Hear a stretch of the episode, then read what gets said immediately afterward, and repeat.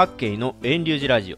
この番組では香川の浄土真宗のお坊さん私各系が短いおしゃべりをするラジオです。2022年12月13日配信の今回はお地蔵さんについて短く雑談していきます。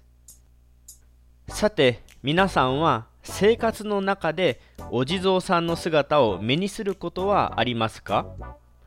あんまり見た覚えがないなという人もいると思います。でも街中を少し歩いて見渡してみますとあちらこちらと意外なところにちょこんとお地蔵さんの像があることに気がつくと思います。趣味というほどのことではないですがお出かけをしている時にお地蔵さんの姿が見えないかなと探すのが私のちょっとした趣味みたいなものになっています。交差点や炉端のふとしたところの石に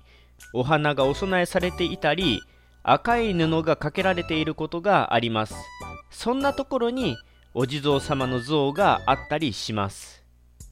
道路のふとした道端にお地蔵さんの像があるのはそこの場所がかつての村の教会を示すところであったりあるいは旅人や子供たちの安全を願うためにということで祀られていたそうです。今ではひっそりと目立たないですがお花といったお供え物がされているのは今でもその場所に住む人にとって守り神のような大切な仏様ということですね。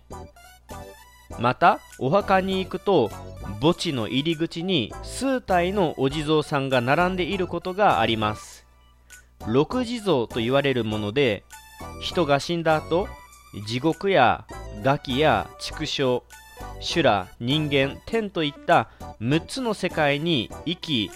迷い苦しむ人のために地蔵菩薩がそれぞれの場所で救うということです。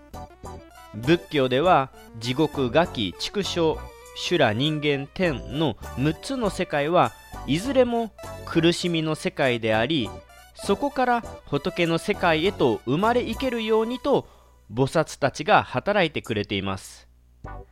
お墓のお地蔵さんがよく6体並んでいるのはそういった意味なんですね。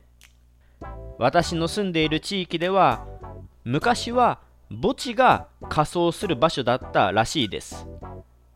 家で葬儀をした後ご遺体を大八車に乗せて墓地に運びそこで一晩かけてご遺体を焼いて朝にお骨を拾っていたそうです。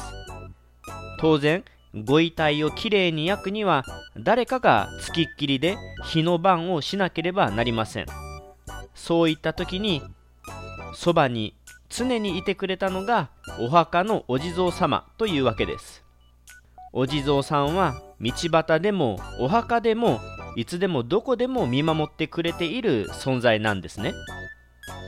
さてちなみに私の住んでいるところでは六地蔵の像が7体並んでいることがちょこちょこ見られます。六地蔵には特に説明書きも何にもないのでなぜ7体も仏像があるのか不思議に思われる人も多いことでしょう。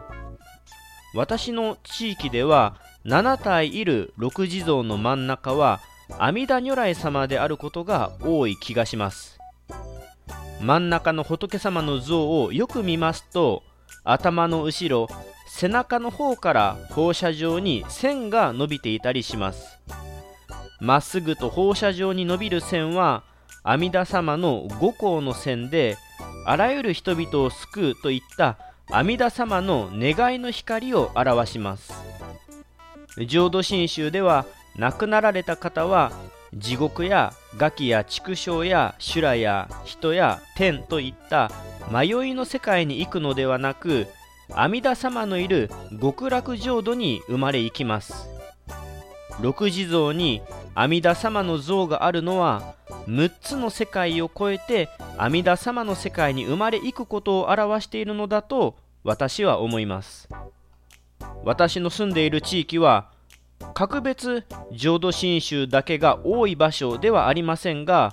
墓地に行きますと阿弥陀様だけを祀る小さな祠があったりとお地蔵さんだけでなく阿弥陀様のお姿もよくお墓に見られます。お地蔵さんと阿弥陀さんどっちが偉いとかそういった優劣があるわけではないですがいずれにしても人々の不安を取り除き迷いのない仏の世界に導いてくれる働きがあるんだと思います。ちなみに六地蔵と言いながらお地蔵さんの姿が5体の時もあります。また7体の六地蔵すべてがお地蔵様だったりすることもあります。5体6体7体といろんな言われがあるんでしょうがその違いは何なのかなと思いながらお墓のお地蔵さんを見つけて拝んでみるのも面白いと思います。さて今回は以上でお地蔵さんのお話を終えます。そろそろ年末年始あと2週間ほどで大晦日が近づいていますね。大晦日といえば日本昔話の笠地蔵の話が思い出されます。笠地蔵は1年最後の大晦日のお話でしたよね。笠地蔵はこんなお話です。あるところにおじいさんとおばあさんがいました。傘を売りに行ったおじいさんはその帰り品に炉端に並ぶお地蔵様を見つけます。お地蔵様が寒かろうと頭の雪を払い傘を1体ずつかけていき手ぶらでおじいさんは家に帰ります。おばあさんは手ぶらで帰ったおじいさんを責めることなくそれは良いことをしましたねと喜びました。その大晦日の夜寝ていたおじいさんとおばあさんは外で重たいものが落ちた音がしたことに気がつき外の様子を見ます。すると家の前には米俵や魚や野菜といった贈り物がたくさんあり遠くに傘をかぶった後ろ姿が立ち去っていくのが見えました。